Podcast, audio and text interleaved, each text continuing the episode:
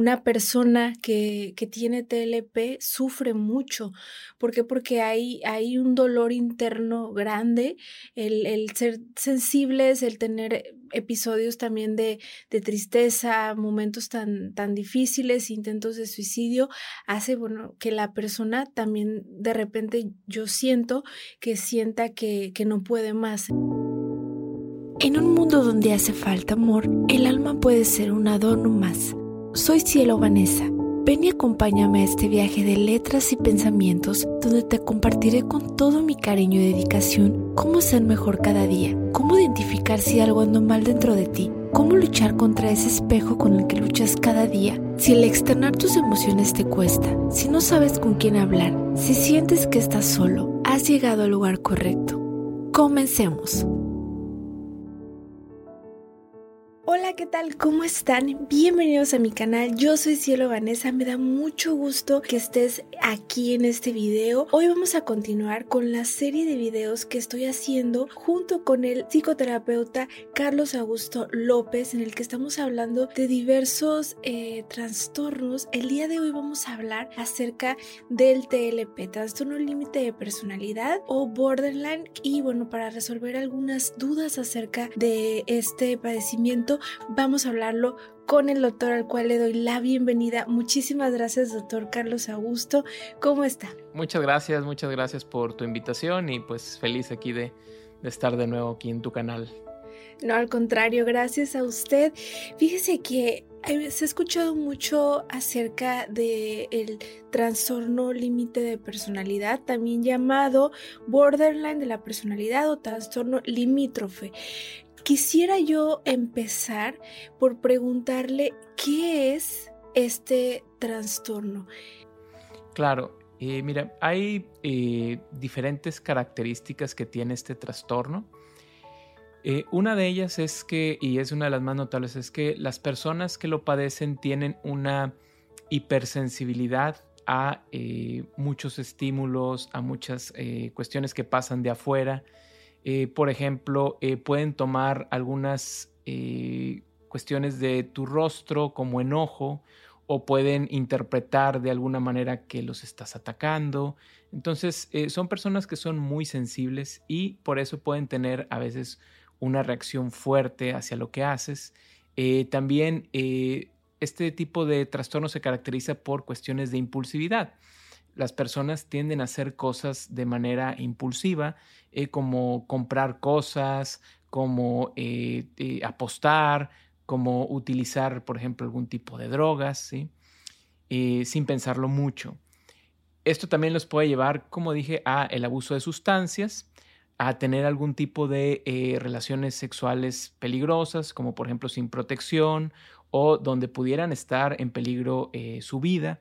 Entonces, eh, son algunas de las características que puede tener y una de las más importantes o de las que más nos puede asustar es que eh, muchas veces pueden tener intentos de agresión hacia ellos mismos, es decir, eh, pueden tener algún tipo de, de, corte o cutting, como se le conoce, pueden intentar a veces también quitarse la vida, entonces es algo que eh, cuando uno está en presencia de un familiar o un amigo que padece esto, eh, eso es una de las cosas que más nos preocupa que puedan llegar a realizar.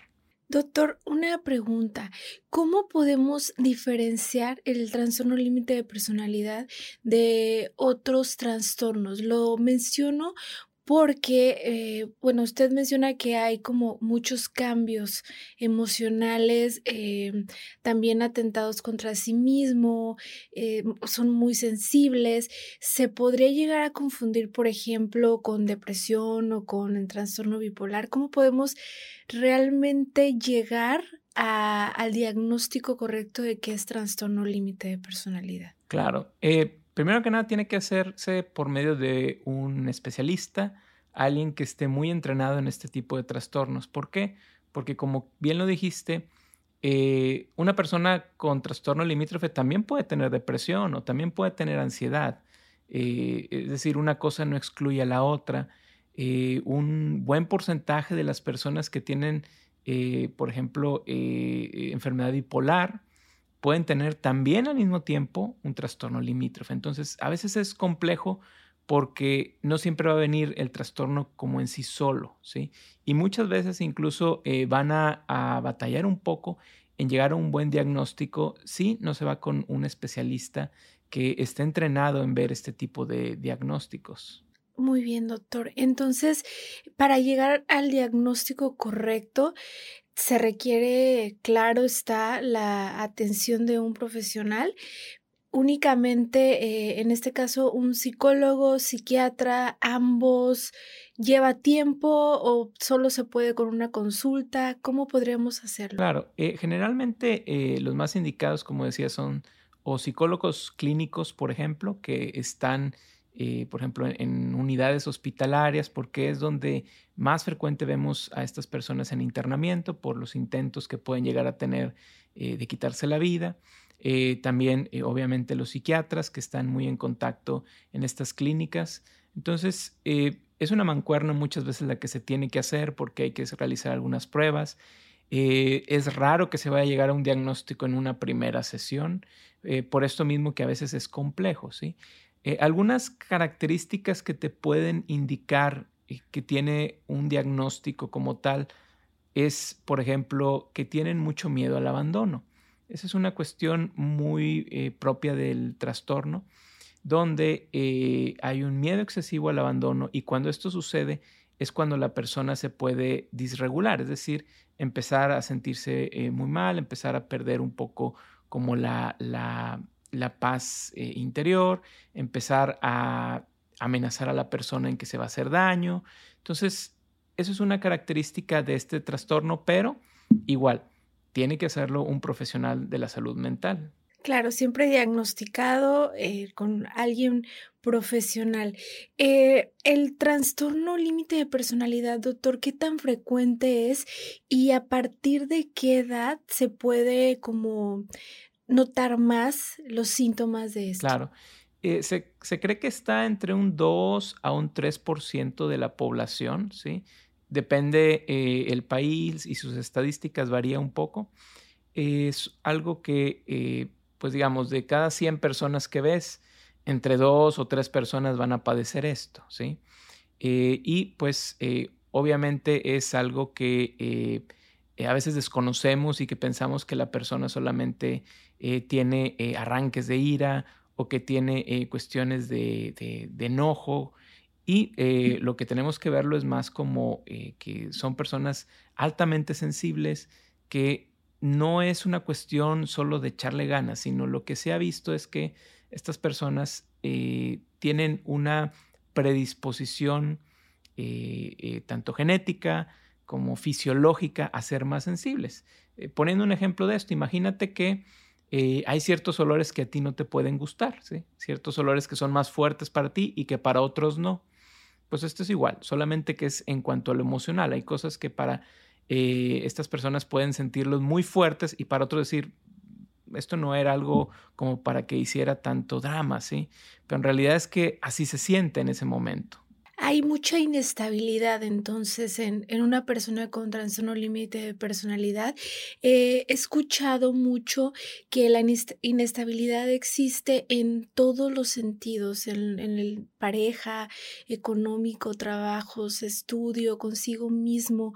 Entonces esto también podría ser otra característica fuerte del trastorno límite de personalidad. Sí, como, como todo hay grados. Es decir, eh, Tú puedes decir que tuviste una, gripa leve o una gripa muy fuerte, ¿sí? Eh, no todas las gripas son iguales. Esto es igual. Eh, hay grados donde la persona puede ser muy funcional y eh, grados donde dices la persona le cuesta trabajo en todas sus áreas de la vida ser funcional. Entonces, esa es otra característica. no quiere decir que porque tenga una persona ese diagnóstico, todas sus áreas van a ser así, pero eh, en los casos más graves, muchas de las áreas de su vida se ven afectadas, como bien lo decías. Por ejemplo, eh, las áreas eh, sobre todo de pareja, las áreas familiares. cuando tú le preguntas si ha tenido amistades que duren años, te van a decir que no, que son personas que, que, a veces la traicionan, que son personas que a veces no están ahí para ella o para él, ¿sí?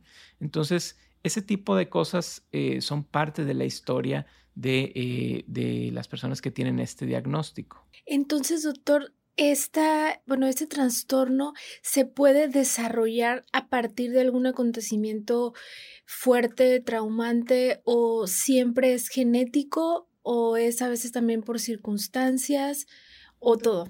Claro, eh, regresando un poquito a la pregunta que me hacías hace rato, eh, eh, primero que nada es más sencillo verlo a partir de, de la edad adulta, es decir, es difícil hacer un diagnóstico cuando es adolescente porque hay cambios en la adolescencia.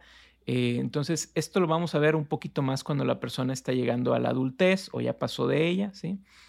Eh, ¿Y qué se ha visto? Bueno, eh, se le conoce, o sea, se, ven en algunos tipos de terapia, como la terapia dialéctica conductual, que hay una teoría que es la teoría que va encaminada a que el ambiente y tu predisposición puede generar esto. Es decir, una predisposición a esto sin un ambiente difícil tal vez no desarrolle en ti el, trastorno como tal o sea una persona muy funcional, ¿sí?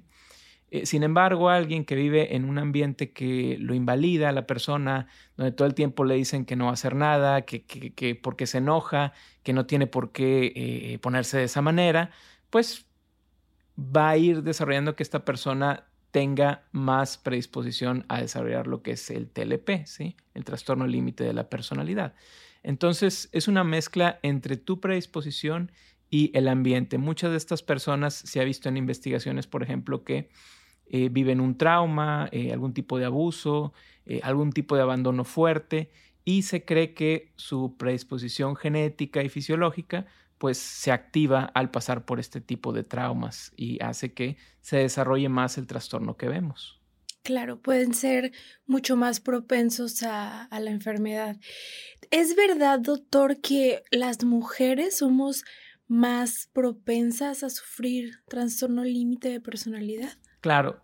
Anteriormente, y si tú ves en los libros de texto, eh, las estadísticas nos decían que eso era la realidad.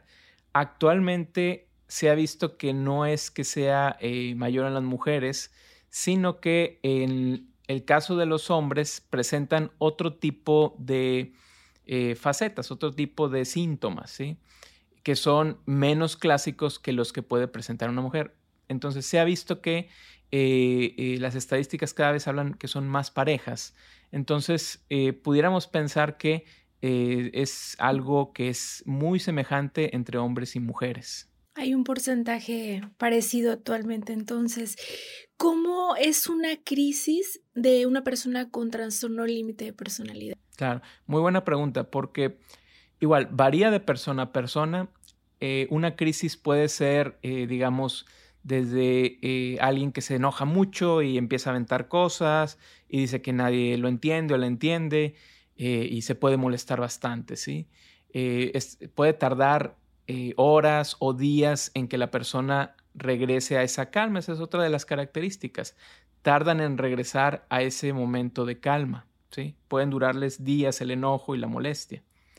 Eh, en una crisis muy fuerte lo que veríamos pues es una persona que eh, habla de hacerse daño, que habla de quererse pues suicidar o más allá que lo haya intentado y en los peores casos pues que tuvo éxito.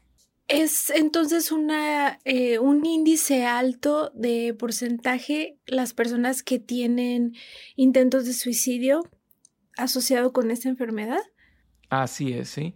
Eh, muchos de los hospitales psiquiátricos en las áreas que llamamos a veces, eh, donde, donde, llegan las personas no que están teniendo un intento o han tenido un intento, una buena parte, digamos, cerca de la mitad, tienen un diagnóstico de TLP. Muy bien, doctor. ¿Cómo podríamos ayudar a una persona diagnosticada con trastorno límite de personalidad? Claro.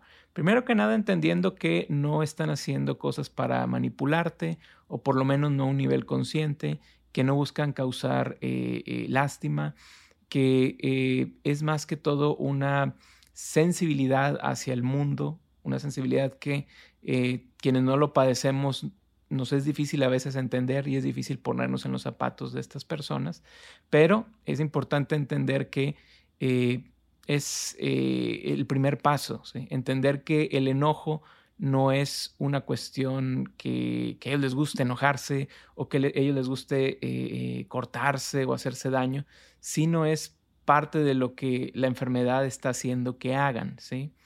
Entonces, eh, una de las primeras cosas es eso, entender esa, esa parte, o sea, ponerte en los zapatos de la persona y pensar que está sufriendo realmente, ¿sí?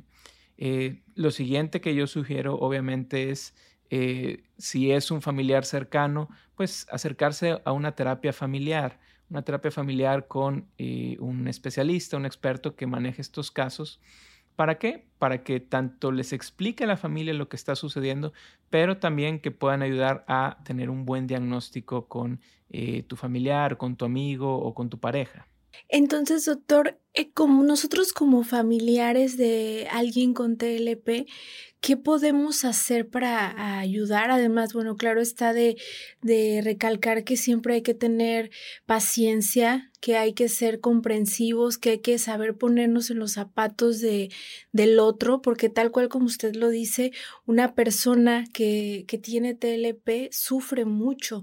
¿Por qué? Porque hay, hay un dolor interno grande, el, el ser sensibles, el tener episodios también de, de tristeza, momentos tan, tan difíciles, intentos de suicidio, hace, bueno, que la persona también de repente yo siento que sienta que, que no puede más. Entonces, como familiares, ¿qué, ¿qué podemos hacer, además de ser pacientes y comprensivos, para ayudar a, a nuestra familiar enferma? Claro. Eh, primero, en, en, crisis de enojo, eh, dar espacio, ¿sí? Eh, siempre y cuando no la persona esté en riesgo o, amenazando con hacerse daño, ¿sí? Es bueno dar un espacio, es bueno esperar a que las cosas se tranquilicen para poder uno acercarse o hablar, ¿sí? Eh, si la persona amenaza con hacerse daño, eh, no hay que tomarlo a la ligera, no son solamente un bluff o nada más está tratando de llamar la atención. Siempre hay que pensar que en realidad la persona tiene la intención de hacerse daño y que entre más invalidemos esa parte, más la persona puede entender que es algo que necesita hacer para llamar la atención, ¿sí? Entonces, eh, todo esto obviamente se tiene que trabajar también con una terapia. Eh, una de las terapias que más funciona en estos casos es llamada la terapia dialéctica conductual y que es eh, recomendada para este tipo de cuestiones. Hay otras, por ejemplo, enfocadas en la transferencia, y eh, también eh, terapia de esquemas mentales, así como eh, también otro tipo de terapias que están un poco menos estudiadas y que siempre y cuando estén ustedes con un profesional de la salud y que tenga experiencia en estos casos, es recomendado tomar la terapia. Gracias, doctor. Entonces, hay es obviamente hay esperanza de recuperación o es un trastorno que requiere eh, un tratamiento de por vida. Una persona se puede recuperar en cuánto tiempo o si recomienda que sea algo de por vida. Claro, eh, es algo que eh, al ser un trastorno de la personalidad es algo que lleva años de tratamiento, eso sí. en, por ejemplo, en la terapia dialéctica conductual, una de las cosas que se trabaja es a darle herramientas y promover habilidades para que la persona pueda eh, manejar situaciones. Pero posiblemente esa persona siempre vaya a ser sensible y tiene que utilizar estas herramientas para cuando tiene una crisis, por ejemplo. ¿sí? Entonces, eh, son terapias generalmente eh, de mínimo un año, pero que ayudan a manejar los síntomas. Una cura como tal hasta el momento no existe, sino es aprender a manejar las crisis, aprender a manejar las habilidades interpersonales que pueden estar causando que la persona tenga más conflictos y eso es lo que nos va a ayudar a que la persona sea lo más funcional posible. Y que pueda estar bien. ¿Hay algún consejo que puede usted otorgarle a los pacientes con TLP? Claro está, eh, además de tomar terapia, en el caso que se requiera, me imagino que también se puede tomar medicación, ¿verdad? Así es. Eh, primero que nada es si estás ya en un tratamiento, seguir las indicaciones de tu médico. eh, no abandonar la terapia. Muchas veces eso es algo que por la parte de impulsividad, una parte de ti te dice, abandona esto, esto no te sirve, pero ten paciencia, trabaja en terapias que encuentres que tienen literatura, que, que son en bases científicas, como lo mencioné, como la dialéctica conductual.